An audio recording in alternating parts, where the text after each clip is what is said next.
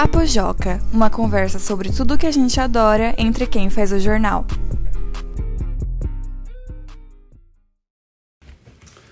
Olá pessoal, sejam bem-vindos a mais uma edição do Papo Joca, o podcast da redação do Joca. Eu sou o Felipe, editor de conteúdo no Joca, e como vocês que o programa faz tempo já sabem, esse é um podcast em que nós, os jornalistas que fazemos o Joca, conversamos sobre assuntos que os leitores gostam e que a gente da redação ama também.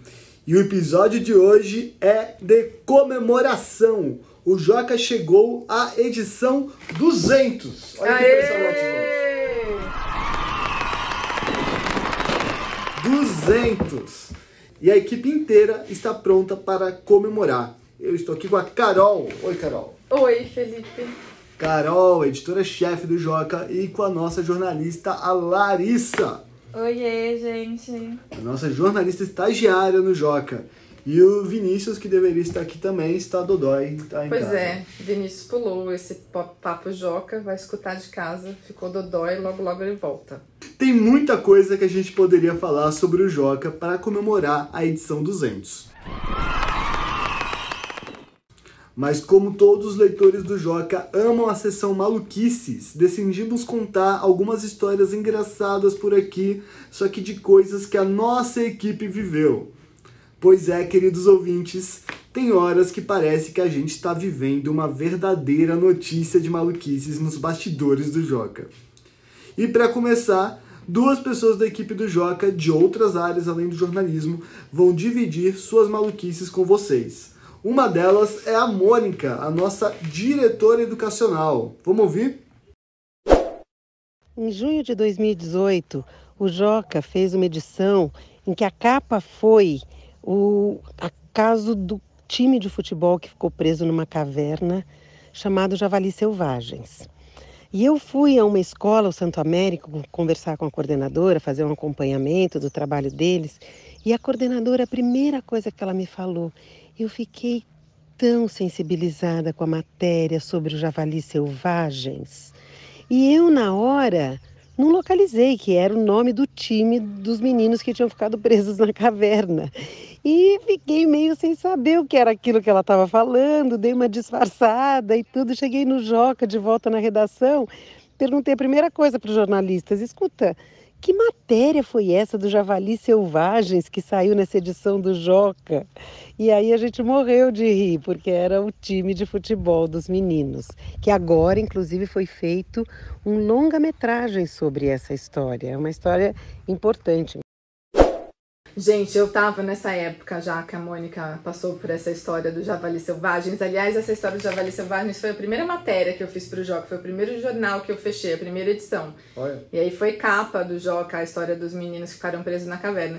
E eu me lembro muito que depois de um tempo que o jornal saiu, a Mônica chegou me perguntando: Carol, Carol, que matéria é essa que vocês deram sobre esses bichos, os javalis selvagens? Eu não vi. E por um instante eu pensei comigo: Meu Deus, a gente deu uma matéria sobre os bichos selvagens, um javalis. Levou um minuto assim pra eu me tocar, que era o nome do time de futebol que tinha ficado preso dentro da caverna. E a Mônica só foi conectar as coisas depois que a gente conversou, que não eram animais selvagens, era um time de futebol.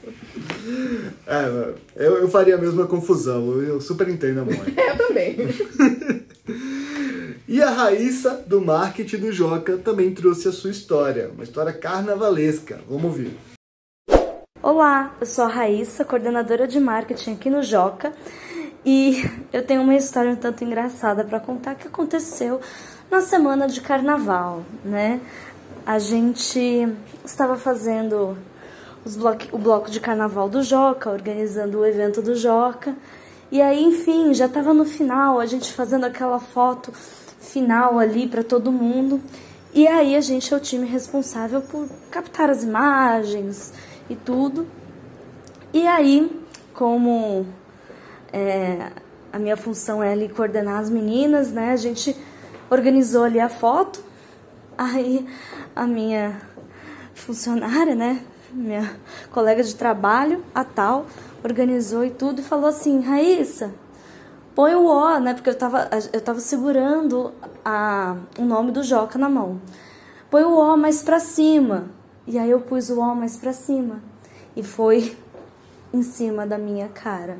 Ou seja, eu não apareço na foto de carnaval praticamente, porque a pessoa também que estava do meu lado queria juntar o J, né, do Joca, e, e aí ficou assim, a minha né, cabecinha aparecendo quase nada. Fui praticamente excluída da foto. Obrigada, obrigada time.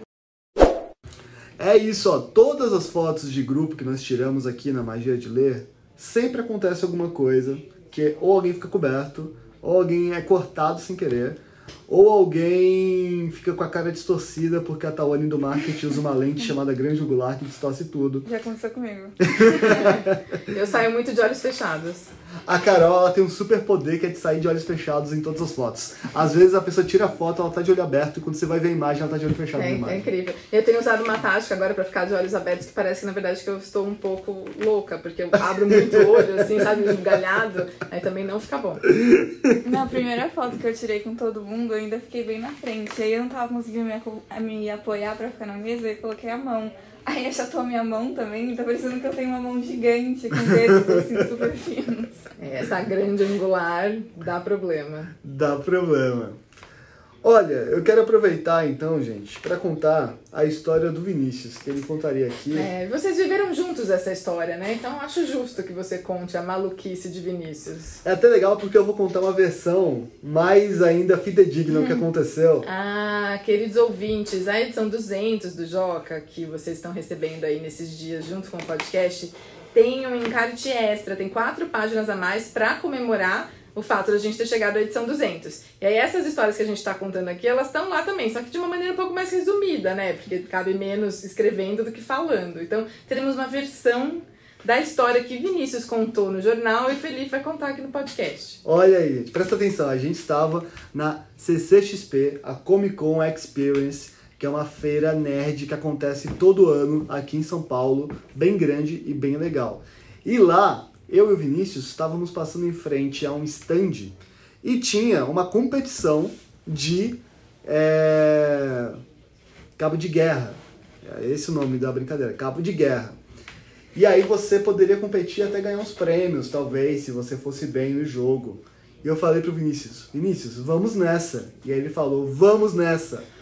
E aí nós começamos a, na fila, pensar em nossas estratégias para poder vencer no cabo de guerra. De todo o conhecimento que vocês têm de cabo de guerra. Todo o conhecimento que nós temos. Tipo, ó, se a gente puxar ao mesmo tempo, vai dar mais força. E aí se eu jogar o corpo para trás, dá mais força também. Nós podemos ganhar só usando aqui a nossa inteligência, a física ao nosso favor. A física, conceitos de física. Pois é, e aí nós subimos no lugar, porque era um, um lugar alto, onde tinha du- duas, duas, dois lugares altos, e no meio tinha uma piscina de esponja para você cair lá se, e não se machucar, se perder. E aí nós subimos confiantes e olhamos para o lado para os nossos competidor, competidores. E eram simplesmente dois super-heróis da Marvel. Subiram dois caras altamente musculosos, muito fortes, com o dobro do meu tamanho de altura, de músculo, de qualquer coisa. Eu falei, Vinícius, vamos Vamos embora." continuar mesmo assim. O Joca contra os super-heróis. Vamos continuar mesmo assim. Nós conseguimos vencer o Thor e o Capitão América assim, né? Sim. Sim, então o Hulk vai ficar um pouco mais difícil. Mas o Thor e o Capitão América dá pra encarar. com a nossa estratégia. E o que aconteceu? Não é até difícil saber se a gente conseguiria, porque a minha teoria é de que o Vinícius ficou muito impressionado com a força dos caras e ele se entregou muito no começo do jogo. Sei, ele se deixou levar pela aparência. Ele se deixou levar pelo medo de perder, ele já começou perdendo assim. Então os caras puxaram e ele já caiu pra frente pra me empurrar pra frente. Aí ele começou a jogar contra, né? Eu estava lutando contra três pessoas naquele jogo. E aí, em aproximadamente 4 segundos, nós caímos no chão e perdemos. Nós ficamos mais tempo na fila para participar do que participando da brincadeira. E foi isso que aconteceu. Oi, galera do Papo Joca, aqui é o Vini, repórter do jornal.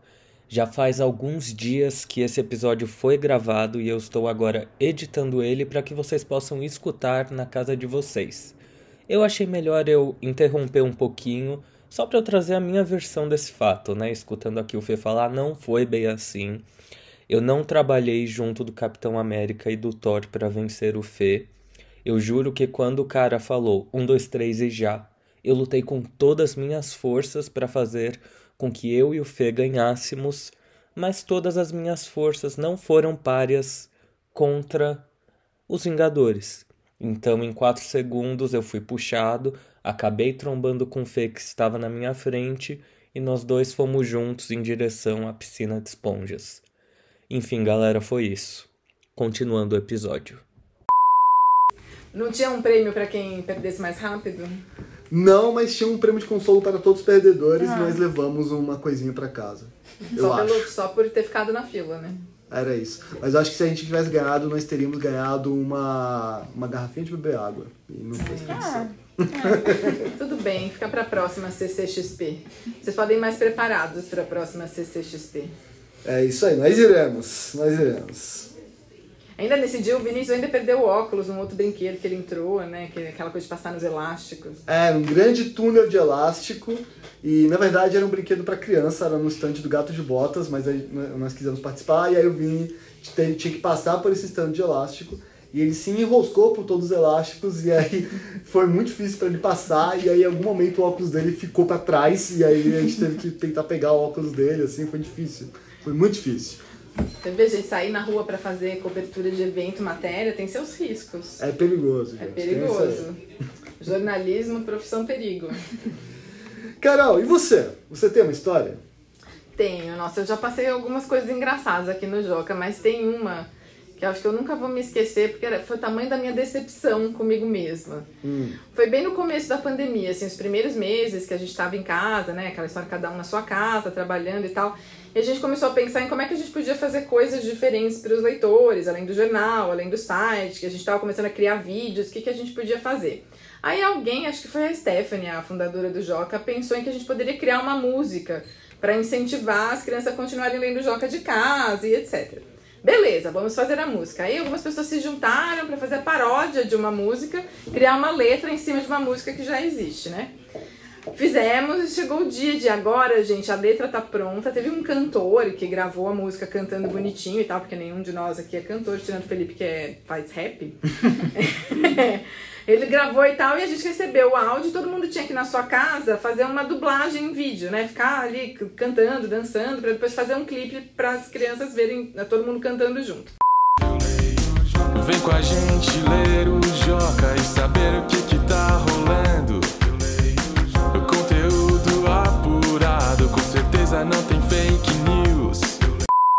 Aí eu fui fazer isso. Pra começar aqui em casa, é tudo meio improvisado, né? Passava o cara vendendo pamonha na rua, O carro da pamonha. São filho da vizinha que chorava, era o dia inteiro com barulho. Nessa época ainda tinha uma obra enorme do lado da minha casa, tava subindo um prédio, era uma barulheira o dia todo. Então eu deixei pra fazer isso assim no fim do dia, achei que eu ia arrasar. Aí me arrumei, penteei o cabelo, passei um batom, coisa que a gente não fazia muito em casa, né? Pandemia, a gente nem sabia mais o que era pentear o cabelo.